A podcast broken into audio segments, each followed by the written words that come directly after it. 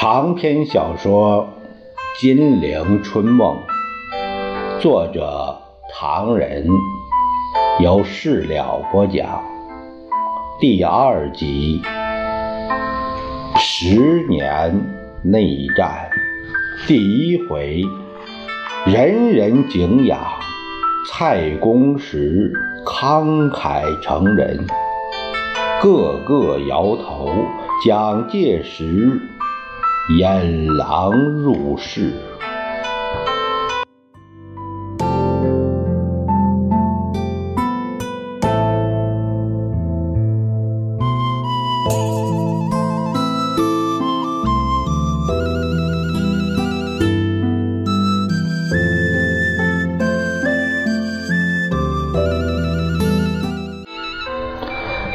话说十七年，继续北伐。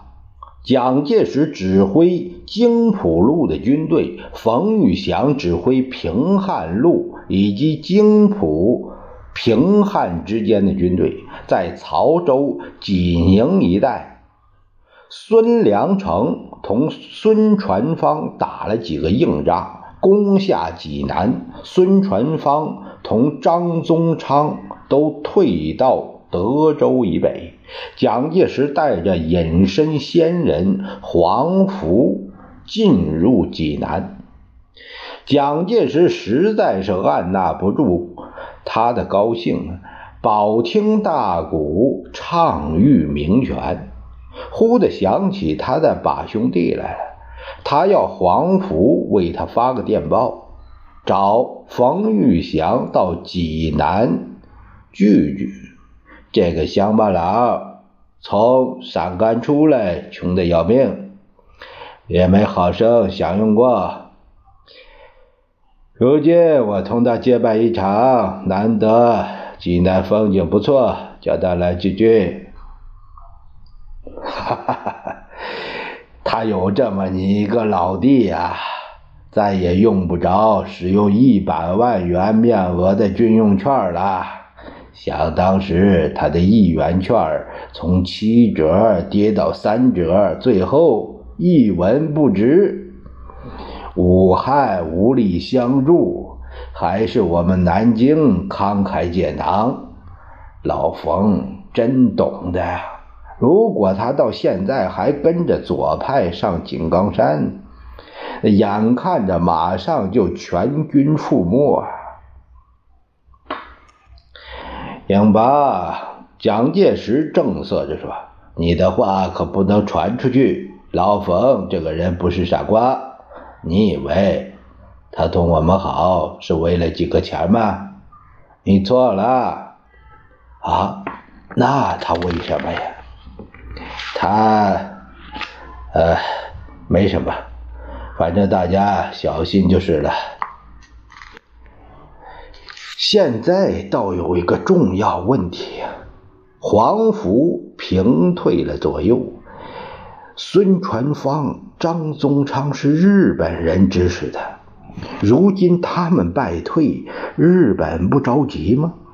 昨天我们接到东京消息，说日本要用武力制住以美元为背景的南军北上。又说田中内阁已经提出，欲制服支那，必以打倒美国势力为先决问题，与日俄战争之意大同小异呀。那么日本是决定不撤退，一定要同美国一争啊！在他们之间，我们蒋介石。直摇手，不会有什么的，英白，你放心。他喝了一口趵突泉冲的绿茶。人要面子，树要皮。日本朋友当然明白，如果他们真要硬来，对我的面子是很难下台的。隐身仙人想了想，叹了口气：“哎呀。”我的想法是这样：根据这几天日本兵的这个调动情形，他们说不定会来一个先下手为强啊！你说他们敢攻济南？黄甫没有开口。我在这里。蒋介石拍拍他消瘦的这个胸脯，不能让我太难看，太不够朋友。正说着，忽听见有人声喧嚷，济南地方人士推出代表求见总司令部值日官。待一干人离去后，蒋介石皱着眉头听部下报告。地方上请总司令下命令，他们说我们的部队入城后，大官下了大馆子，小官下了小饭馆，士兵们没办法，都饿着肚子在街上干瞪眼骂的骂，打的打，老百姓受到骚扰，没办法，没办法，他们没办法，我有什么办法？今天五月二日，昨天我才到济南。怎会有功夫顾到这些问题？你们不会把这批人的意思告诉贺耀祖、李延年，让他们到我这里来乱嚷嚷？蒋介石把桌子一拍：“你们是何居心？我为了国家大事忙不过来，把这些鸡毛蒜皮的事都到我头上，该死的！”值日官微微而退，蒋介石怒气未消。摇了一个电话给贺耀祖他们，对方的回答是不在。啊，这倒是个问题啊！黄福他皱眉说：“济南城里日本商人和日本宪兵不少，万一我们的队伍真的同他们冲突起来，这事情不至于吧？”蒋介石看看表，渡边大佐今晚还请我们吃饭。不会闹起来吧？我们听一段梨花大鼓，呃，再同他们干一杯。蒋介石躺在沙发上，让侍卫为他穿上乌亮的长筒马靴，叹了一口气：“哎，英白，昨天听了段大鼓，忽然想听听河南坠子。这几年来东跑西颠的，哎呀！”他咽下半截话，再也不提什么河南坠子了。五月二日，蒋介石在济南平安度过。渡边大佐谦恭有礼，更增加了蒋介石对日军不至于轻举妄动的信心。可是，只隔了一宵，五月三日那天，情形就不同了。导火线是蒋介石的军队，他们在济南城里大街小巷胡逛，官长们忘记了他们，他们希望从老百姓那儿得到些什么，当然谈不上什么军纪。这情形为日本宪兵所鄙视，于是起先是双方怒目而视，继而对骂，终于动武。南京的军队趁势打垮了几家日本商店，事情闹大了。日本兵本来想动手，可是苦无借口。这下子机会到了，信号枪响，只见车林林，马萧萧，有准备的日本兵从济南城内外夹击。不到三小时，贺耀祖一团人。被缴械，李延年一团人悉数遭歼灭，当地老百姓伤亡更大。济南在人仰马翻、喊杀连天之中，蒋介石吓坏了。蒋西皮，蒋介石声音颤抖：“这样不争气的，我我在这里。”他们竟敢惹是生非，哎，真把日本人给惹怒了，我面子往哪里放？我面子往哪里放？给我下命令，停止向日军还枪，违令者各杀无论。啊，我们得找个地方。黄甫也慌了手脚，搬到我外交部长办公室里住，那里还有点保障。说罢，拉着蒋介石便走。侍卫们把他俩安置好，周围也严密布防，同时枪炮也渐告沉寂。蒋介石这才松了口气，穿了套山东绸睡衣，凭栏远眺。只见市区火光烛天，哭声震野。他正为自己的安全透一口气，不料坏消息接踵而至。日本兵把济南城团团围住了。侍卫前来报告：我们去了三个侦察兵，只有一个活着回来。去去去，知道了。他们不肯停火。外交部交涉员蔡公时报告。他们说这次日商损失严重，他们要严惩凶手。你就说我一定这样做。蒋介石要黄埔转告蔡公时，只要停火、撤兵、恢复济南的平静，我一定帮他捉拿元凶，赔偿日本的商人。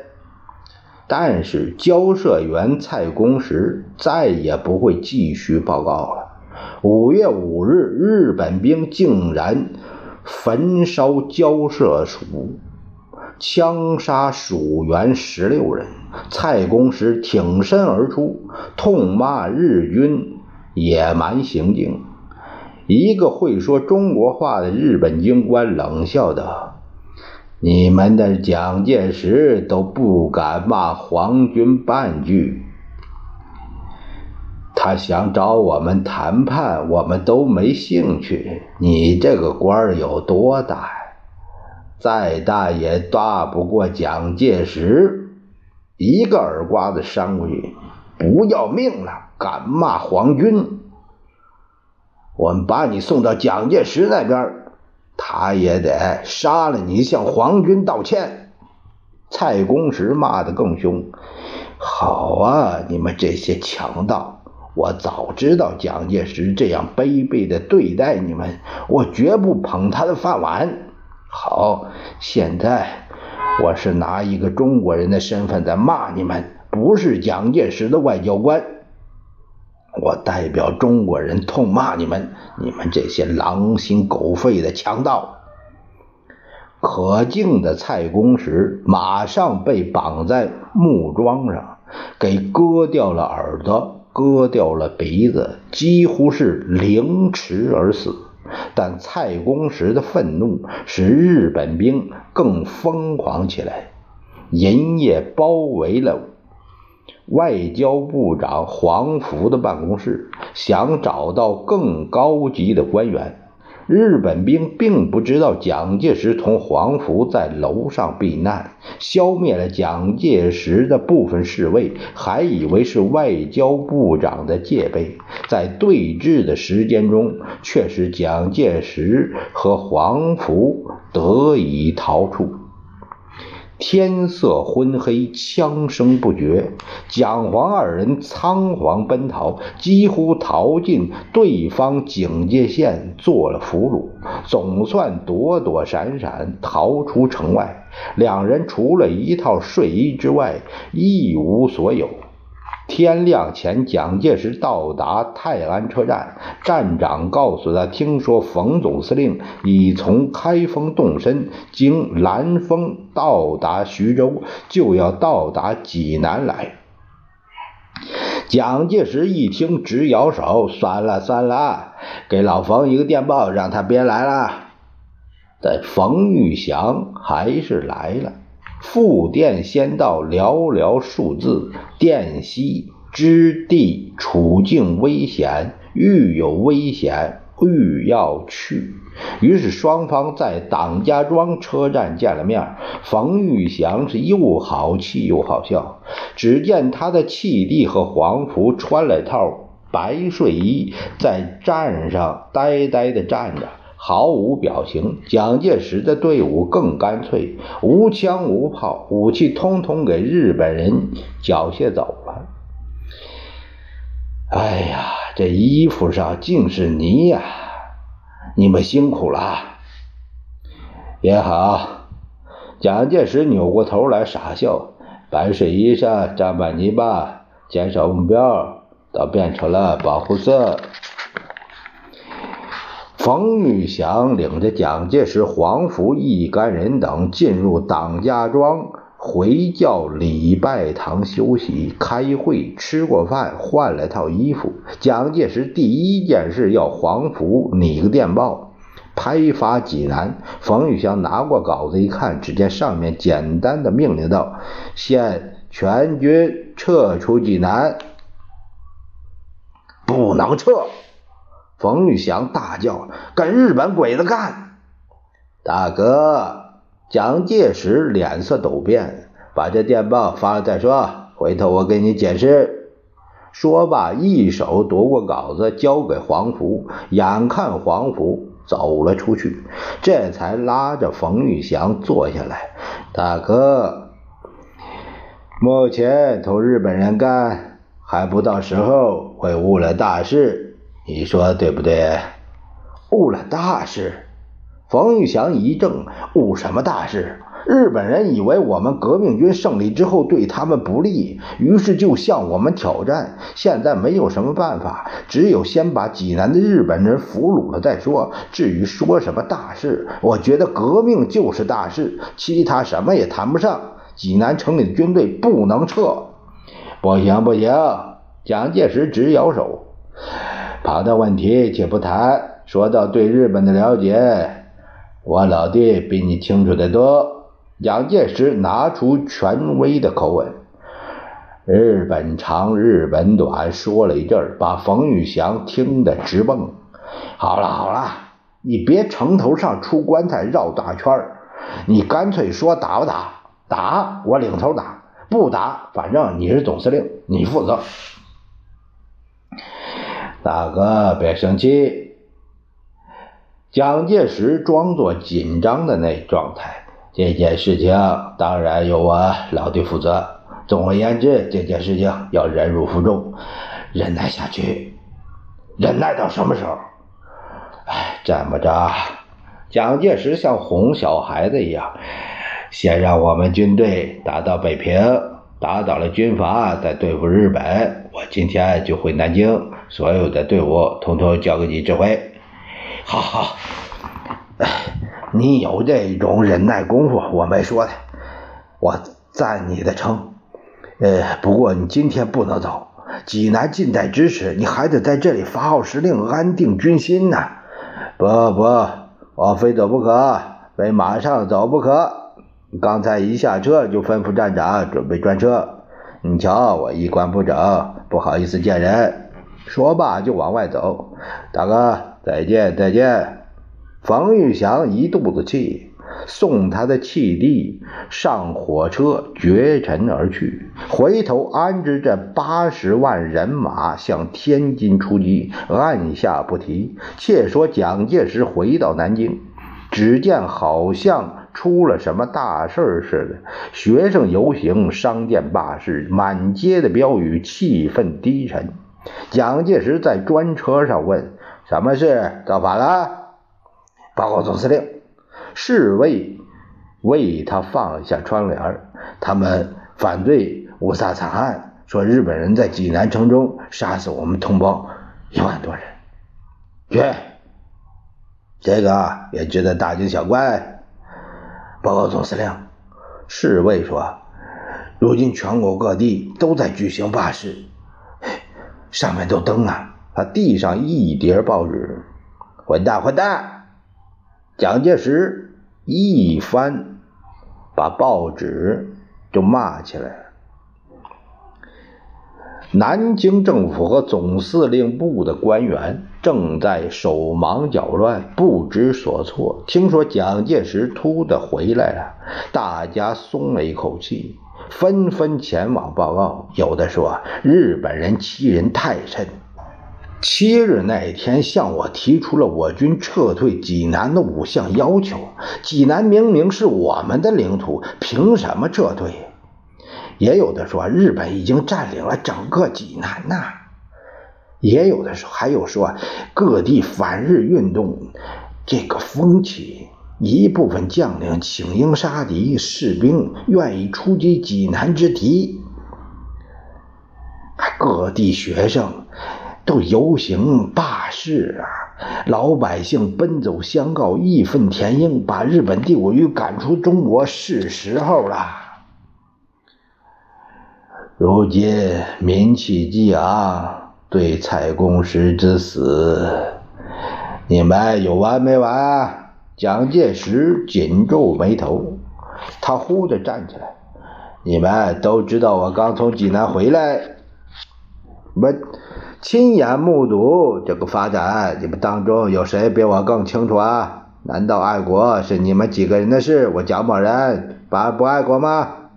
他指了指一大堆没有发言的官，他们在听我的意见，你们却要背着我动刀动枪，一点都不知道忍辱负重的大道理。他拍拍桌子，中国就坏在你们手上，轻举妄动，那成什么事？会议室中鸦雀无声。啊，蒋介石是越说越气。你们怂恿报纸刊登济南的新闻，扰乱市面，影响人心。你们做的好事，好，你们不想想，上个月十日那天，我把上海的反日会改成了国民救国会，你们还看不懂我的做法吗？我那时命令上海市的党部说：“以后如再有以反日会名誉进行反日者，送当地军警依法处置。”好嘛，不过一个月，就把我的命令丢得老远，而吵吵闹闹嚷什么日本帝国主义来了。哎呀！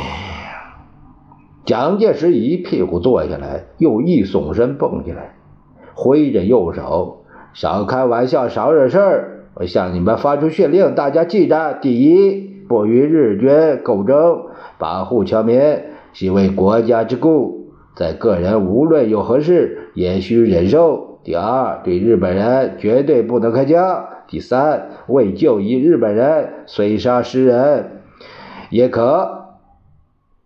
第四，若遇有事，日本人要求枪支，即枪支与之。要求捉捕捉俘虏的，以，捕捉俘虏。蒋介石等书记记完以后，他做了补充，立即用电报派发全国各地。明天统统给我登出来。总言之，听着，绝对不能同日本人发生冲突，绝对不能同日本人发生误会。好，散会。蒋介石气气呼呼的。从办公室里出来，他又差侍卫把陈果夫找来。果夫马上向上海党部发个电报，就说：切望民众保持冷静，勿做暴动及游行等事，不可对日侨有虐待事情。谁碰掉日侨一根头发，这个人就是匪党，给我抓起来重办。啊，还有啊。陈果夫迅速的记录完毕。他建议，就说反对济南惨案是共产党玩的把戏。终于，济南惨案，蒋介石用忍耐的方法应付过去了。日本兵占领济南达一年之久，但另一个问题又使蒋介石很难应付——东北问题。美日争夺中国的斗争，那时光集中在东北。美国支持蒋介石统一中国，日本迫使张作霖分裂，企图另起炉灶对付张作霖容易办。蒋介石只要拿出青红帮那一套，有福同享，有祸同当，胸脯一拍，说明白，有奶便是娘。如今我们喝美国娘的奶，保管美国娘的奶水比日本娘的奶水还要足。张作霖也就表示满意，同美国资本发生了联系，不再听日本指挥了。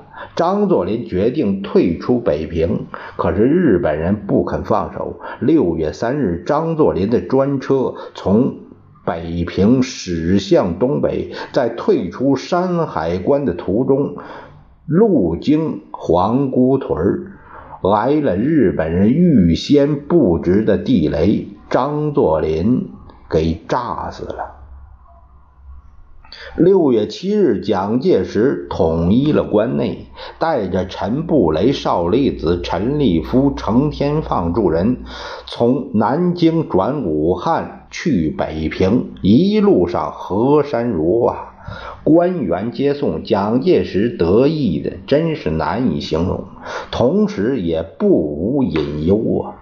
冯玉祥、阎锡山、李宗仁诸人是否真的拥护呢？这问题越想越不妥，于是施展出以退为进的老手法，要陈布雷为他草拟辞去总司令职务的呈文。到了北平，随员们住宿在西山碧云寺，陈布雷躲在屋里为蒋介石起草记孙中山文。蒋介石自己同冯延礼诸人尽量应酬，那四个巨头为了个人利益，彼此不免吹嘘一番；可是为了互相反对，又不免分别酝酿了一阵。但最尖刻的，该是在孙中山陵前的一幕。话说，蒋介石率领各集团军总司令、总指挥以及商震、白崇禧国民党中央委员等文武官员到达碧云寺，钟鼓齐鸣，礼炮隆隆，倒也是一番排场，一干人。前后站定，香烟缭绕，行过礼。大家听蒋介石的祭文中有什么？去年四月清共之举，本年一月祭清共之举而绝额等句，已经有人在背后低声揶揄道：“原来他还想在孙中山尸体面前臭表功啊！”我们都变成跑龙套了。待到揭开孙中山那具棺材，大家瞻仰遗容的时候，只见蒋介石扶着棺材痛哭起来。这一哭，把大伙哭得挤眉瞪眼后边就有人骂道：“这样才显出他是嫡系呢，我们不是嫡系。”他哭吧，哪知道蒋介石越哭越厉害，大家在后面干等，等的有点不耐烦。直性子的冯玉祥忍不住上去劝道：“别哭了，别哭了。”他哪知道这越劝，蒋介石的哭声越高。这下子可把李宗仁、白崇禧给惹恼了。李宗仁大声的说道：“让他哭吧，我们走了。”说着，一群人就要走。蒋介石听到这耳朵里，马上止了哭声，这才放下棺材盖散了会。这正是哭声能放，也能收。眼泪好比自来水儿。